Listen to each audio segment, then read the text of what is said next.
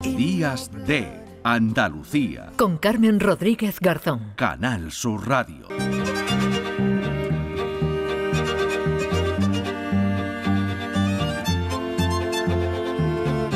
9 y 17 minutos de la mañana, los eh, últimos datos hablan de casi 300 condenados por abusos sexuales que han visto rebajadas sus condenas en aplicación de la conocida como ley del solo sí es sí. De esta ley, de sus consecuencias, de sus posibles cambios, hablamos a esta hora de la mañana aquí en Días de Andalucía, en Canal Sur Radio, con Paz Lloria, que es catedrática de Derecho Penal de la Universidad de Valencia, experta en violencia de género. ¿Qué tal, señora Lloria? Buenos días. Hola, buenos días. Bueno, vamos a aclarar que, tenemos tiempo y creo que merece ser explicado con, con detenimiento por qué se reducen las penas de algunos condenados por abusos sexuales, por qué se está produciendo en algunos casos esta rebaja en las penas.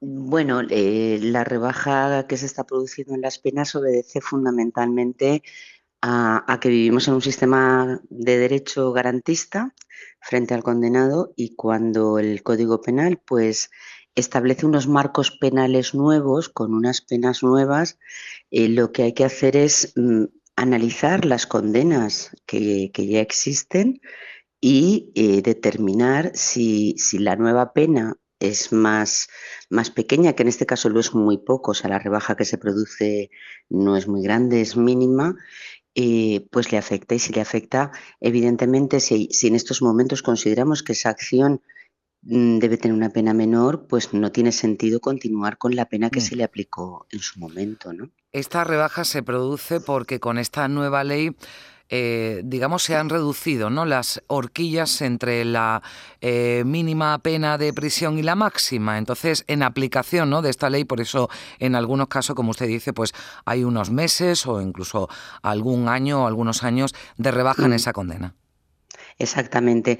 Eh, la cuestión radica fundamentalmente en que la, la nueva ley, desde el punto de vista penal, pues ha aglutinado todas las conductas bajo una misma denominación.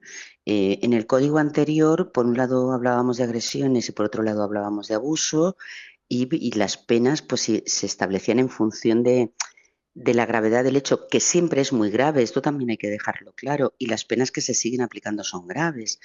Pero mm, bueno, pues no es lo mismo que se realice un acto, eh, pues a punta de pistola, por ejemplo, que un acto cuando mm, pues está en, en, un estado, pues a lo mejor de semi-inconsciencia o cuando no se consiente pero no se utiliza la violencia y la intimidación.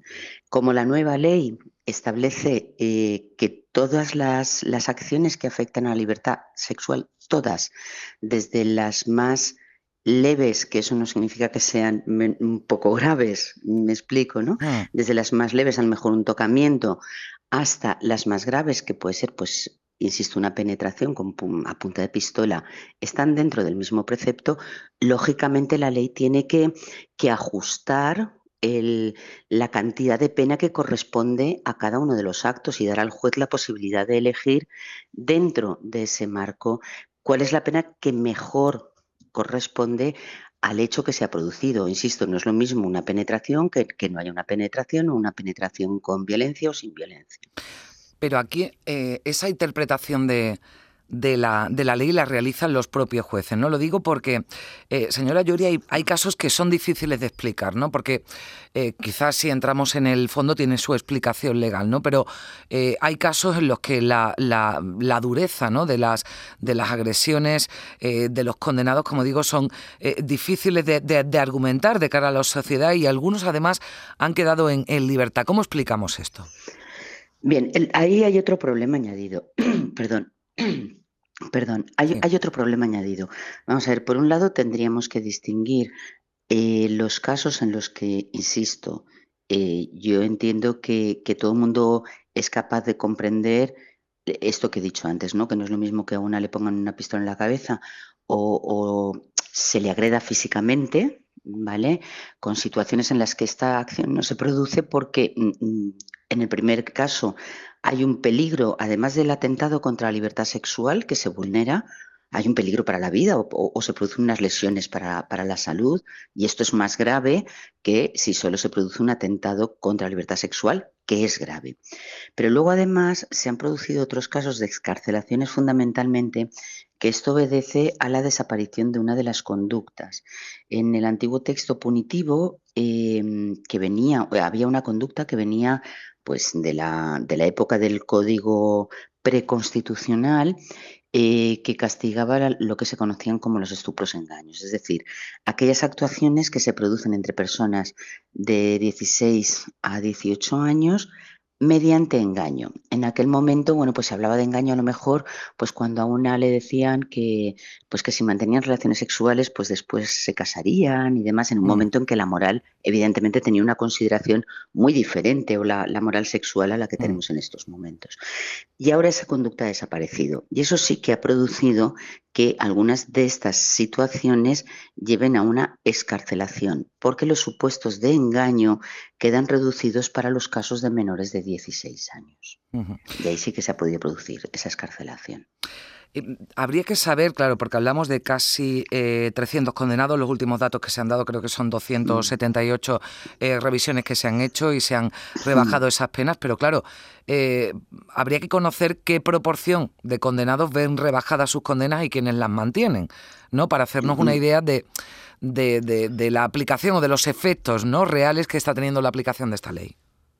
Sí, hombre, esto habría que verlo, que yo realmente ese dato no, no lo tengo, lo desconozco, no sé además si se ha elaborado, me imagino que todavía no. Eh, y luego mm, yo creo que también hay que tomar en consideración la cantidad de pena que se rebaja, porque también a veces los titulares son como muy, como muy escandalosos y nos generan mucha inquietud y mucha inseguridad. Eh, porque a lo mejor si es una rebaja de pena de cinco meses, de seis meses, de un año, eh, bueno, pues realmente tampoco, yo sé que esto es difícil de mm. entender, ¿no? Pero en términos valorativos no es tanto. Y lo que hay que pensar siempre, yo creo que esto es un dato que nos está transmitiendo a la sociedad, es que esa persona ha cumplido su condena. Eh, que, que, que, se haya rebajado la pena un tiempo no significa que no haya cumplido. Si sale cinco meses antes, bueno, hubiera salido cinco meses después y ha cumplido su condena. Y lo importante es que el Estado de Derecho funciona y que las garantías que son para todos los ciudadanos y para todas las ciudadanas se están cumpliendo. ¿no? Y, yo creo que este, este mensaje también, eh, que debería ser tranquilizador, debería ser transmitido. ¿no? Mm. Em, ¿Usted cree que ha habido errores, en cualquier caso, a la hora de diseñar esta ley, que se han quedado bueno, pues algunos vacíos ¿no? que, que, que, desde algunos ámbitos se están eh, criticando. ¿Se pueden corregir esos errores, añado a la pregunta, o habría que modificar, como piden muchos, la norma por completo?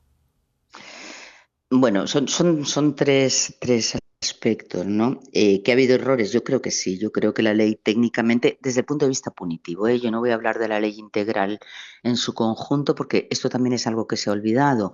La ley en su conjunto es una ley que, que tiene aspectos muy positivos, muy, muy positivos y no se les está poniendo en valor. Eh, pero bueno, son aspectos que no tienen nada que ver con el, ámbito, con el ámbito punitivo, sino con aspectos de prevención, de educación, de vigilancia, etcétera. Y eso creo que hay que ponerlo en valor. Creo que hay que ponerlo en valor porque en realidad el derecho penal muchas veces le damos el, papel ¿no? de solucionar los problemas cuando nosotros no solucionamos nada. Bueno, el, el derecho penal, los penalistas siempre decimos que siempre llega tarde y mal, porque cuando nosotros llegamos el muerto está en el suelo. ¿no? Entonces, lo primero mm. sería, ¿ha habido errores? Sí, pero yo creo que estos errores son errores de técnica legislativa que deben imputarse eh, fundamentalmente al ámbito de eh, modificación de la ley penal, no al resto de ámbitos, que hay cosas muy buenas y cosas pues, que también serían discutibles. En cuanto a si hay algún vacío, hombre, yo creo que, que más que vacíos, lo que hay son cuestiones técnicas que se deberían haber realizado de otra manera, pues a lo mejor como incluso había propuesto la Comisión General de Codificación, ¿no? que es el órgano consultivo al que el, gobierno acude cuando pretende lanzar una norma para que realice un informe. Yo creo que la Comisión General de Codificación en su sección penal hizo un trabajo muy bueno y que, bueno, pues algunas de esas indicaciones se desatendieron, también se desatendieron las indicaciones del Consejo mm. General del Poder Judicial en alguna cosa, algunas manifestaciones de algunos autores que nos pronunciamos por escrito o en, algún momento. En fin, yo creo que, que, sí, que hay algunos errores. ¿no? Y si hay que modificar, pues yo, yo creo que, que, en fin, pues no, no es el momento. Las leyes mm. penales deben tender a, a, mantenerse en el tiempo, y un cambio que se acaba de producir tan importante, pues no, no es bueno, no es bueno que, se proponga una modificación de la ley como se proponía incluso al día siguiente de su entrada en vigor. ¿no? Las leyes penales no, no están para, para utilizarse como un arma política, para que nos entendamos. Mm. Eh, el gobierno defiende que el objeto de, de esta ley es proteger aún más a las víctimas de violencias sexuales de sus agresores. ¿Ese cometido, ese objetivo lo cumple esta norma, señora Lloria? Yo entiendo que desde el punto de vista de esa, de esa parte normativa que tiende a la educación, a la prevención, al establecimiento de determinadas medidas posteriores de, vigilancia o de incluso de tratamiento ¿no? del, condenado sexual, pues entiendo que sí, que, ahí sí que se cumple. Porque sinceramente, lo mismo que le digo, que creo que hay, unos errores técnicos importantes en la norma, eh, sinceramente no creo que una mayor cantidad de pena eh, sea equivalente a una mayor eficacia en la prevención. Y de hecho lo vemos, los países mm. que tienen penas muy elevadas para algunas conductas suelen tener un índice de criminalidad incluso superior a aquellos otros países que tienen unas penas más proporcionadas. Mm. O sea, eh, pone usted el foco, ¿no? Que quizás nos hemos olvidado, eh, sobre mm. todo, ¿no? Por la, pues, eh, claro, los grandes titulares, ¿no? Los titulares más llamativos que deja esta ley, que son esa rebaja de penas, pero quizás no nos hemos detenido en lo que usted pone el foco, ¿no? Que es en esas medidas de, de prevención para evitar ¿no? Precisamente que, que, se produzcan, que se produzcan esas agresiones. Como solución, ¿no? También a, raíz de esta rebaja de, penas, se ha planteado la, instalación ¿no? de dispositivos telemáticos de pulseras para controlar a los escarcelados. ¿Qué le parece a usted la medida? Bueno, eh, mm, yo no, no, soy muy partidaria de este tipo de medidas, salvo cuando eh, en los casos, por ejemplo, de, violencia de género, de violencia machista, en los que tenemos pues órdenes de alejamiento concretas que sabemos que se pueden incumplir y, que bueno pues que esto puede generar cierta, cierta seguridad cuando estamos hablando de una, de una víctima concreta y un sujeto activo concreto con un foco de peligro concreto. Es decir, cuando tenemos una relación muy clara entre esa persona que sufrió la agresión y el que se la causó, que puede repetirla. Pero a un agresor sexual ponerle una pulsera de cara a qué? ¿De cara a qué? A que siempre sepamos dónde está esa persona geolocalizada cuando, a lo mejor insisto, cuando hablamos de agresión sexual, ¿de qué estamos hablando? No estamos hablando de estos agresores eh, clásicos que, pues el, como el violador del castillo, cosas así. Estamos hablando que, era una persona que realizaba una, actuación reiterada en el tiempo con una víctima muy perfilada estamos hablando de otras muchas cosas y yo creo que, en realidad esto no, no, sería necesario ni desde luego adecuado en un Estado de Derecho. Bueno, pues eh, lo dejamos aquí. Ha sido muy interesante esta conversación. Yo creo que hemos aclarado algunos aspectos también de esta eh, ley de, conocida como la ley del solo sí es sí. Paz Lloria, catedrática de Derecho Penal de la Universidad de Valencia. Muchísimas gracias por, por estar con nosotros. Gracias. Al contrario, gracias a vosotros. Son las 9.31 minutos de la mañana.